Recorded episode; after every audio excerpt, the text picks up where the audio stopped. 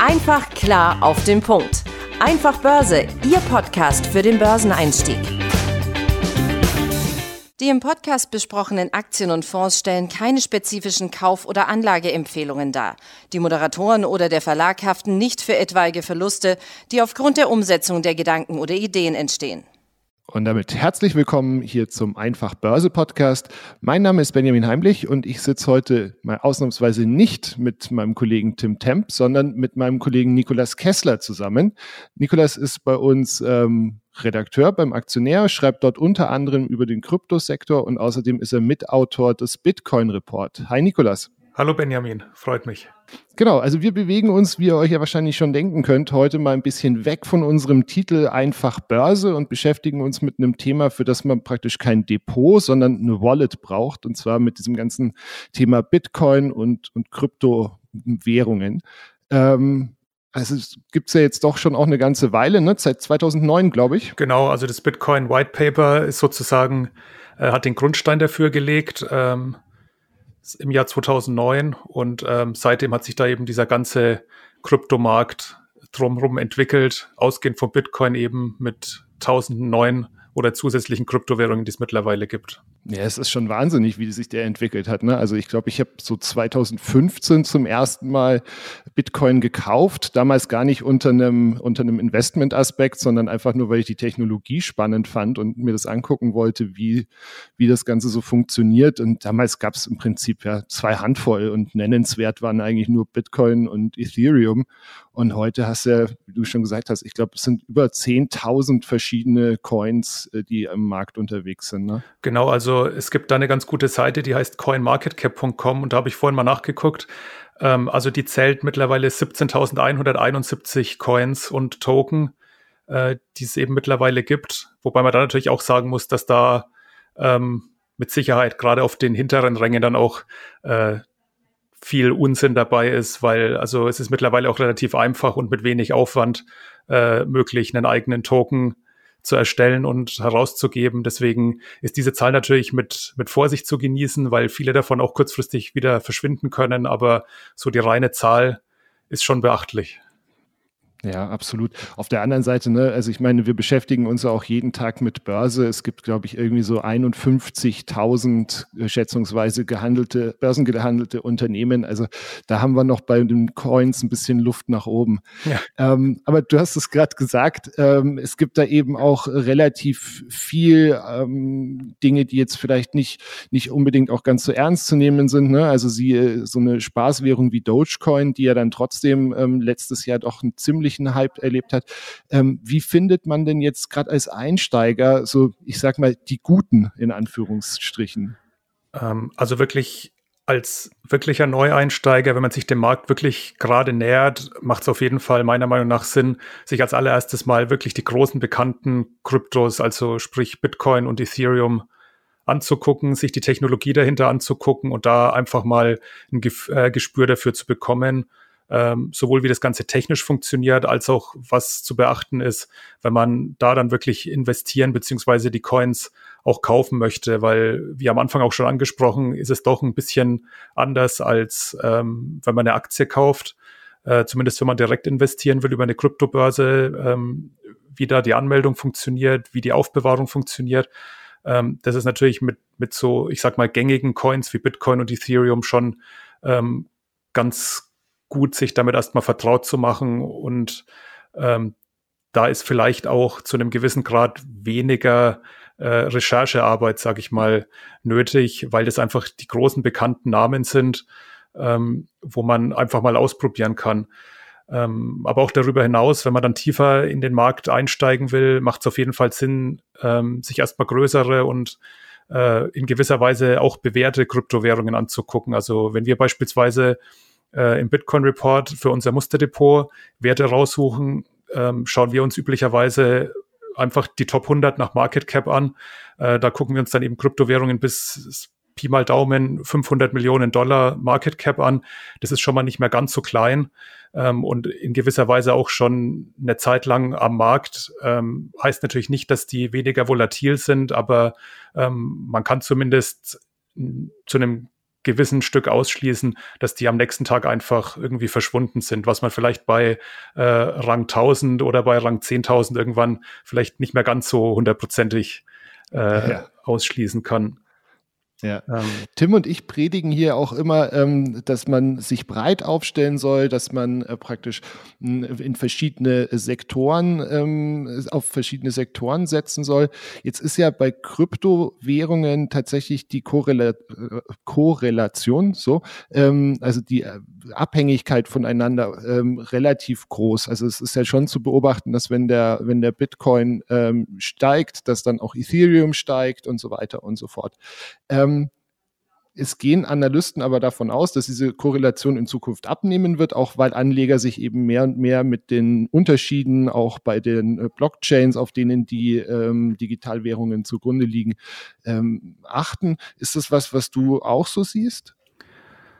Ähm, ja, ich kann mir vorstellen, dass diese Korrelation mit der Zeit sukzessive nachlässt. Aber im Moment muss man einfach sagen, dass sie einfach schon gewaltig ist. Also äh, manchmal ist noch ein kleiner Zeitverzug dabei, aber gerade jetzt auch bei den äh, Bewegungen, die wir in den letzten Tagen gesehen haben, ist einfach, wenn äh, das bedingt sich einfach zu stark gegenseitig. Also gerade wenn, wenn Bitcoin, der ja jetzt von den, von den Kryptowährungen am nächsten am traditionellen Finanzsystem, sage ich mal, ähm, dran ist, ähm, wenn der fällt, dann fällt es auch den meisten anderen Coins extrem schwer, da eben ähm, dagegen anzuwirken. Umgekehrt, wenn bei den, bei den kleineren Coins was passiert, wirkt sich das schon früher oder später auch auf den Bitcoin aus. Also da ist die Korrelation nach wie vor hoch. Die kann abnehmen mit der Zeit, aber aktuell ähm, ist die einfach nicht zu leugnen.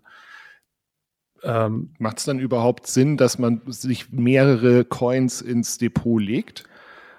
Ähm, da muss man ein bisschen unterscheiden, ob man jetzt äh, diese, also in Kryptowährungen als Teil von einem äh, größeren Depot investieren will, also ich sag mal als Zusatz zu einem Aktien- und Wertpapierdepot oder ob man eben gezielt sich für den Kryptomarkt interessiert, dann macht es auf jeden Fall Sinn, natürlich äh, das Portfolio auch zu streuen und eben auch die verschiedenen ähm, ja, Anwendungsfälle für die verschiedenen Coins genauer anzugucken und da einfach ähm, in mehrere zu investieren. Für Leute, die das neben ihrem Aktiendepot oder als Teil, äh, als Beimischung zu einem Aktiendepot ähm, kaufen wollen, macht es vielleicht eher Sinn, tatsächlich auf die großen äh, wie Bitcoin, Ethereum und vielleicht noch ab und zu mal einen, einen dritten oder vierten bisschen spekulativeren Coin zu gehen. Aber ähm, da ist eben kommt ein bisschen auf den persönlichen Ansatz an.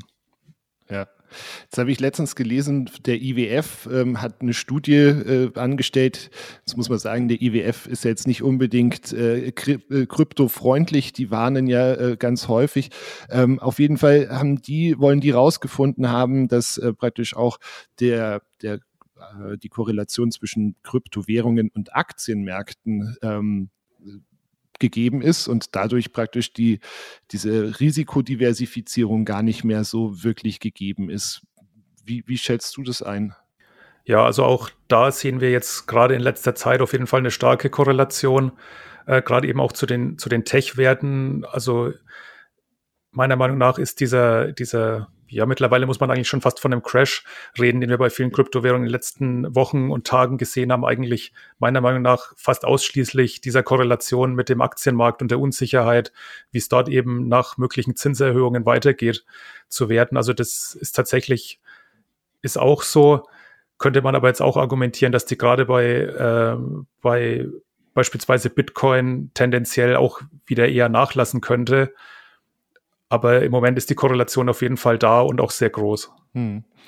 Jetzt heißen wir ja einfach Börse. Das heißt, wir gehen jetzt mal nicht davon aus, dass jemand nur ein, ein, äh, ein äh, Kryptodepot aufbaut, sondern das eben als Beimischung zu seinem äh, Gesamtportfolio sieht ähm, so eine Zahl, die oder Zahl, so eine Bandbreite, die, die so durch die Gegend geistert, ähm, aktuell ist so, naja, fünf bis zehn Prozent, wenn man, wenn man sehr risikofreudig ist. Es ist auch nett zu beobachten, wie sich das mit der Zeit verschiebt. Ne? Also ich kann mich erinnern, so vor drei, vier Jahren hieß es noch, naja, vielleicht ein, maximal zwei Prozent äh, Beimischung. Was glaubst du, was ist heute so eine gesunde, eine gesunde Größe? Also wenn man wirklich äh, Krypto als, als Beimischung in einem bestehenden Depot in Betracht zieht, halte ich auch diese fünf bis zehn Prozent für den, für den, ich sag mal, Otto-Normalanleger für, für gut und für auch für, für vertretbar. Ich kann mich aber auch noch an die Zeiten erinnern, als es noch eins bis drei Prozent hieß und alles drüber ähm, eben nur, nur für wirklich äh, sehr spekulative Anleger geeignet ist. Also fünf bis zehn Prozent halte ich, ähm, halte ich für eine ganz gute Größe. Was drüber hinausgeht, da sollte man sich dann schon ähm, tiefer mit der Materie auseinandersetzen und eben überlegen, das dann auch über mehr Coins zu streuen. Aber als Beimischung fünf bis zehn Prozent finde ich eine ganz gute Größe.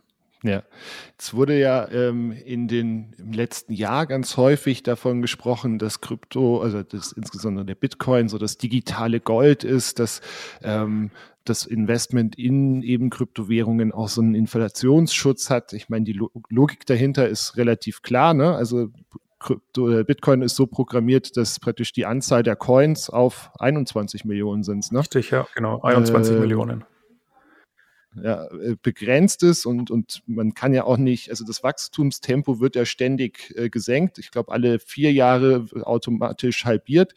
Ähm, wenn man sich dann im Gegenzug anschaut, dass in den USA, ich habe es mal nachgeguckt, die Geldmenge M2 ähm, seit Anfang 2018 ist die um 50 Prozent gewachsen und die Anzahl der Bitcoins im gleichen Zeitraum nur um 12 Prozent. Also Glaubst du, dass dieses Thema Inflationsschutz ähm, wirklich eines ist, was ähm, auch zum Kauf einer, einer, von Bitcoin und anderen Kryptos praktisch animiert oder ist das eher so ein Marketing-Gag?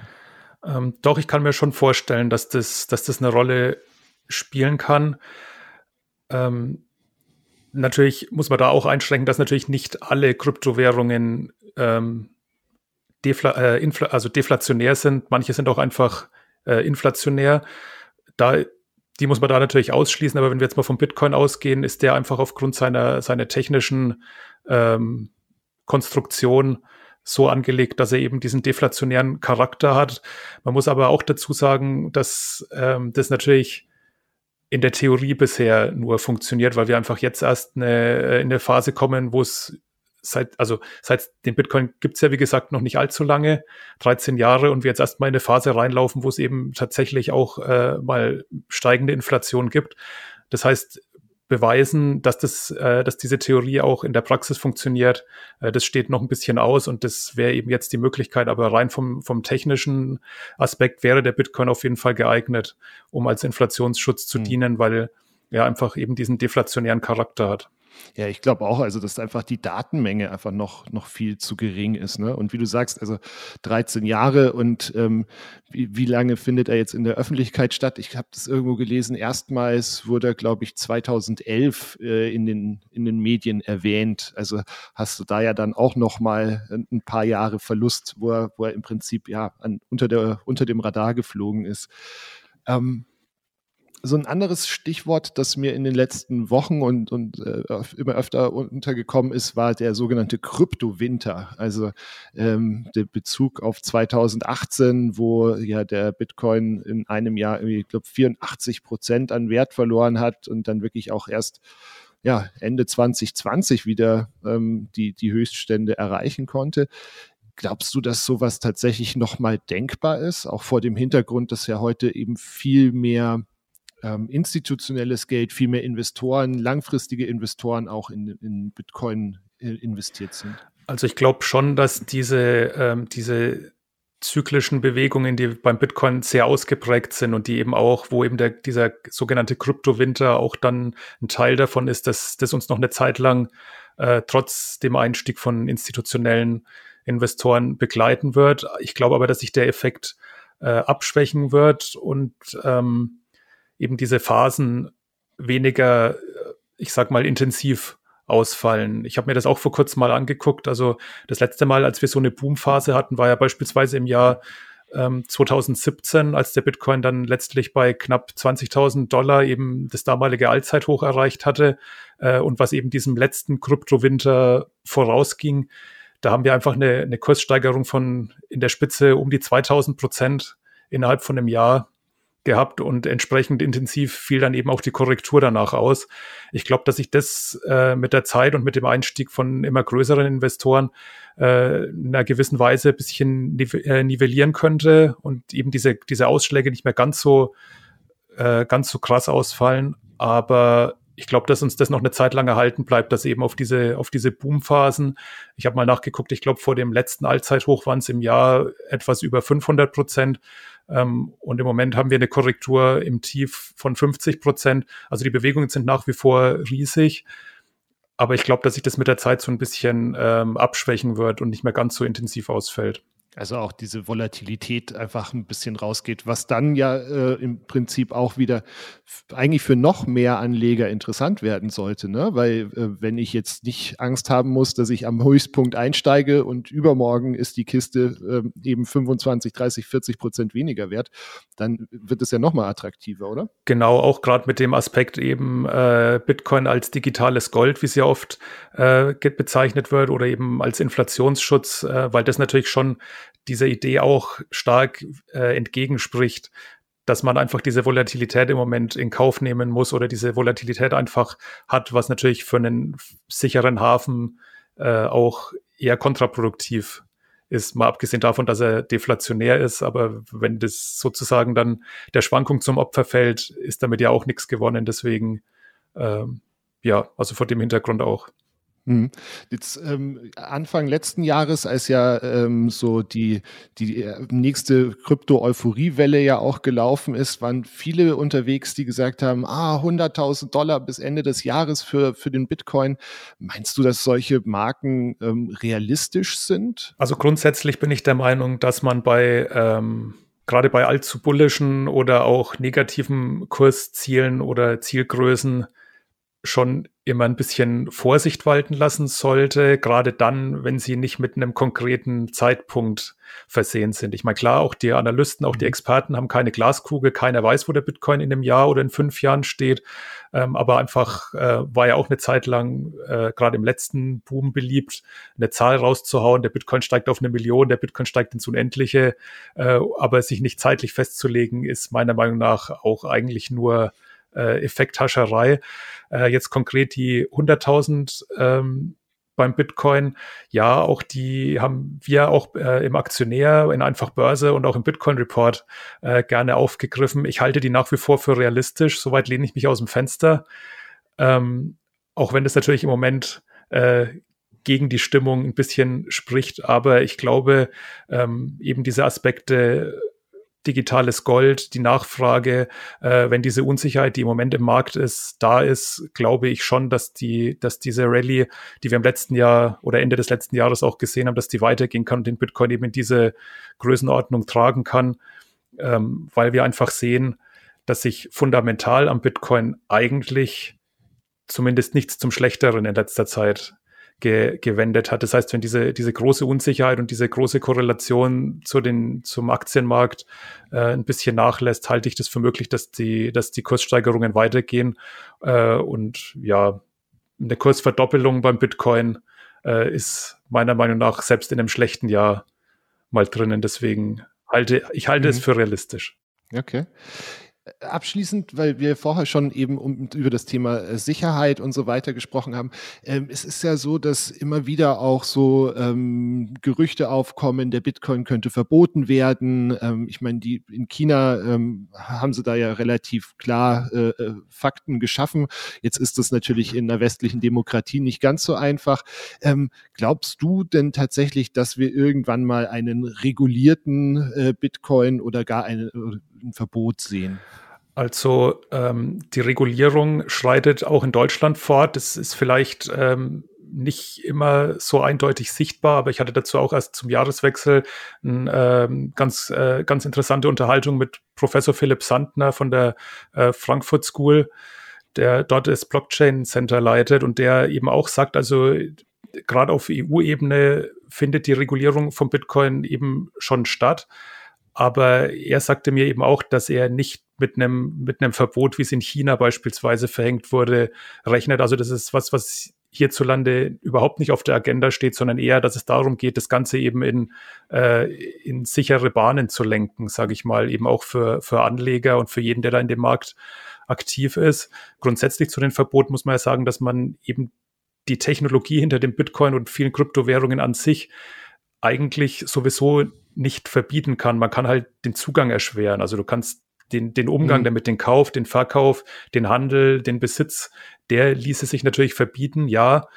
Aber der Bitcoin an sich lässt sich eigentlich nur dadurch ähm, verbieten, dass man das komplette Internet abschaltet. Und wie gesagt, das ist für ein äh, demokratisches westliches Land dann doch eher unwahrscheinlich, sage ich mal.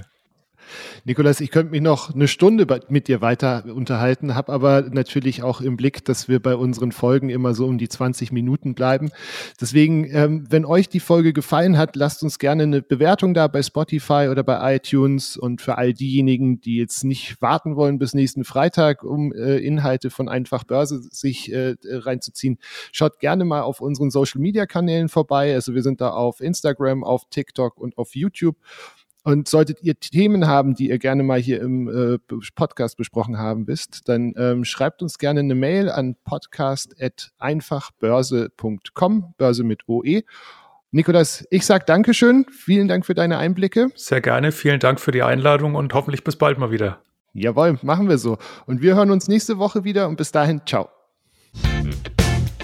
Einfach klar auf den Punkt. Einfach Börse, Ihr Podcast für den Börseneinstieg.